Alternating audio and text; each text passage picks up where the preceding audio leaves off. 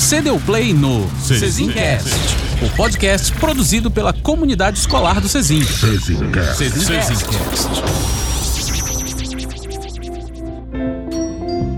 Seja muitíssimo bem-vindo à nossa comunidade escolar. Eu sou o Estácio, o seu host, e você está ouvindo para minha máxima satisfação e muita alegria o Cezincast. Finalmente, hein? Finalmente! Eu acho que até o final desse episódio eu acabo chorando de tanta emoção, Tainá. Mas ó, fica aqui comigo que depois da transição eu quero te fazer umas perguntas e te explicar algumas outras coisinhas. Cezin é uma escola de educação infantil e ensino fundamental localizada em Belém do Pará.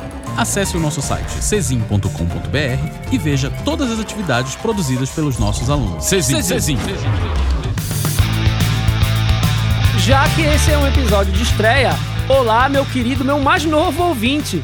Bom, eu quero falar contigo mesmo, que já és aluno aqui do Cezin, contigo que é mãe, pai, tia, tio, avô, avó, ou mesmo um gato com alguma capacidade de entender humanos e que já faz parte da nossa comunidade escolar. Eu também quero falar contigo que de alguma maneira chegaste até aqui e quer saber um pouco mais sobre a nossa escola. Pois bem, antes de tudo, eu preciso saber se tu já tens ideia do que é um podcast. Por que, que eu tô te questionando isso? Pode parecer óbvio que por tu estares ouvindo este arquivo de áudio tu já saibas, mas eu tenho certeza que uma ou outra pessoa ainda não tenha a ideia geral do que é essa mídia. Então vamos lá. Podcast no Brasil ficou marcado como um programa gravado em áudio e pode conter os mais variados temas, um simples bate-papo, divulgação de notícias, entrevistas, programas musicais, contação de histórias. Mas epa, isso aí não é um programa de rádio?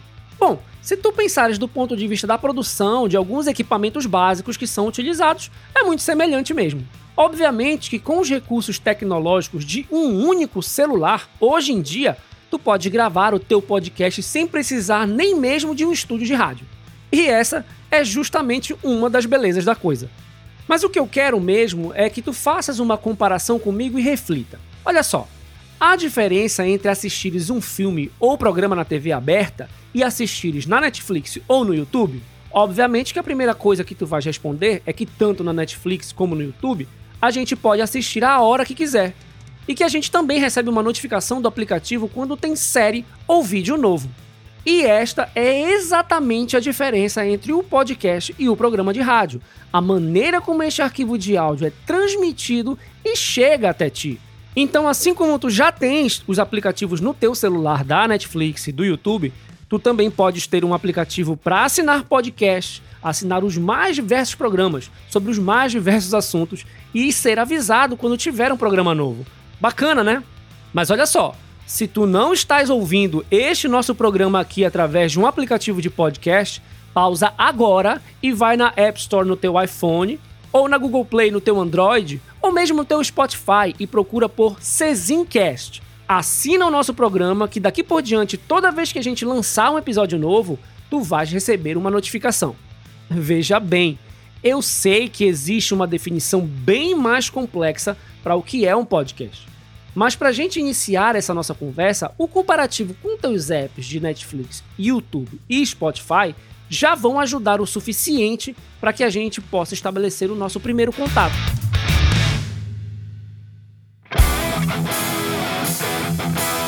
Tá tudo muito bem, tá tudo muito bom, mas afinal de contas, o que raios podcast tem a ver com uma escola de educação infantil e ensino fundamental? Estácio, tu vais dar aula através do áudio pra gente, tu vais conversar sobre metodologia, pedagogia, avaliação, qual é? Não, não, não, não, não, não. Faz essa outra reflexão aqui comigo. Mesmo que tu já sejas nosso aluno aqui do Cezim, aluno de outra escola, ou mesmo um jovem ou adulto que já passou pela idade escolar. Tenta lembrar aí, quando tu estavas na escola, como as atividades que tu produzias eram registradas? Em termos mais contemporâneos, em que tipo de mídia isso aí ficava registrado? Eu ouso chutar, e com 70% de chances de acerto, hein, que o que tu produzias na escola era registrado em papel.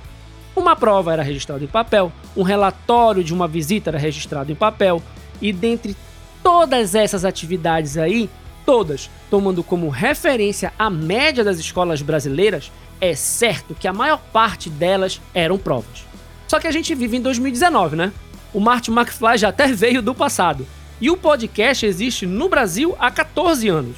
Agora tenta lembrar aí, quantos pequenos debates, quantas pequenas discussões, apresentações interessantíssimas como declamar um poema, interpretar as falas de um texto e outras atividades que exploraram a oralidade tu tiveste na escola em que tu estudas ou na escola em que tu estudaste. Quantas dessas atividades foram registradas, gravadas em áudio? Provavelmente nenhuma, o que é uma pena, porque é certo que em todas as vezes que tu recebeste uma prova corrigida, tu paraste para reler o que tu escreveste, a correção do professor, tu discutiste com ele algumas correções e te preparaste novamente quando foi necessário para fazer uma recuperação daquela atividade. Porém, quantas dessas coisas interessantíssimas que tu fizeste, tu pudeste gravar e te ouvir depois para refletir sobre a tua capacidade de se comunicar através da voz? Provavelmente, novamente, nenhuma. Veja, é muito importante que a gente saiba escrever bem, escrever adequadamente nos mais variados contextos. Só que a gente, no geral, fala mais do que escreve. A gente se comunica mais oralmente, mas não dá a importância ao treinamento técnico, tampouco social, para essa habilidade. E é por isso que nós precisamos desenvolver esta habilidade. E o podcast aqui no Cezin, daqui por diante, vai ser usado como ferramenta para essa prática, desenvolvimento, registro, avaliação e aperfeiçoamento das habilidades de comunicação oral. Os nossos alunos têm muita, mas muita coisa para falar. Sendo assim, além de fazer o registro das atividades para avaliação, a ideia é tirar eles da bolha, dar voz para que eles sejam escutados não apenas pelos próprios colegas de sala, mas pelas mães e pais que não estão todos os dias em sala de aula e, quem sabe, expandir a voz deles para outras audiências. Existem vários formatos de podcast, como eu mencionei anteriormente, e desenvolver essa atividade em grupo vai trazer uma experiência totalmente nova no momento que os alunos precisarem ouvir o amigo ou uma pessoa entrevistada durante uma gravação. Por que eu digo totalmente nova? Porque caso tu já tenhas tido a experiência de conversar com alguém através de um microfone e ao mesmo tempo se escutar através de fone de ouvido, tu sabes que o tom de voz é amplificado. Todas as nuances aparecem, as respirações, o silêncio. E também, se todos falarem ao mesmo tempo, a confusão para entender é ainda maior. Amplificar, gravar e ouvir depois esses problemas vai ajudar a corrigir determinados comportamentos sociais, até como o de ouvir o outro com atenção e empatia. Crianças e adolescentes têm muito, mas muita coisa interessante para falar. O que a gente quer é abrir cada vez mais espaço para que elas percebam que não precisam ser só consumidoras, que elas podem produzir, criar e divulgar as suas ideias.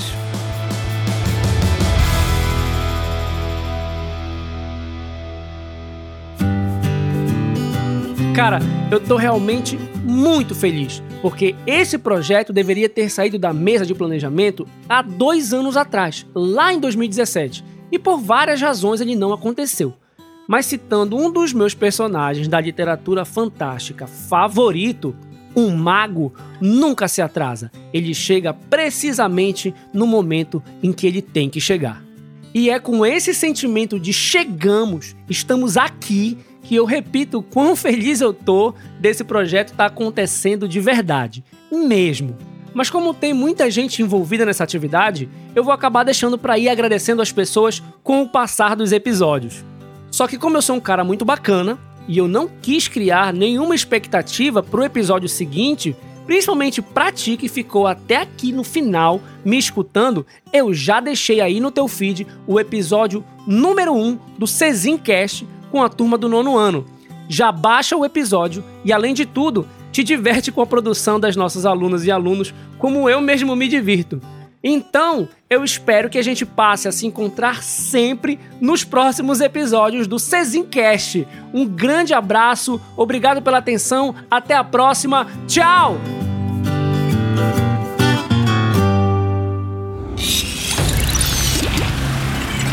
Você acabou de ouvir o Cezincast. Cezincast Um podcast produzido com o objetivo de compartilhar o resultado de diversas atividades da nossa comunidade escolar. Cezincast. Cezincast.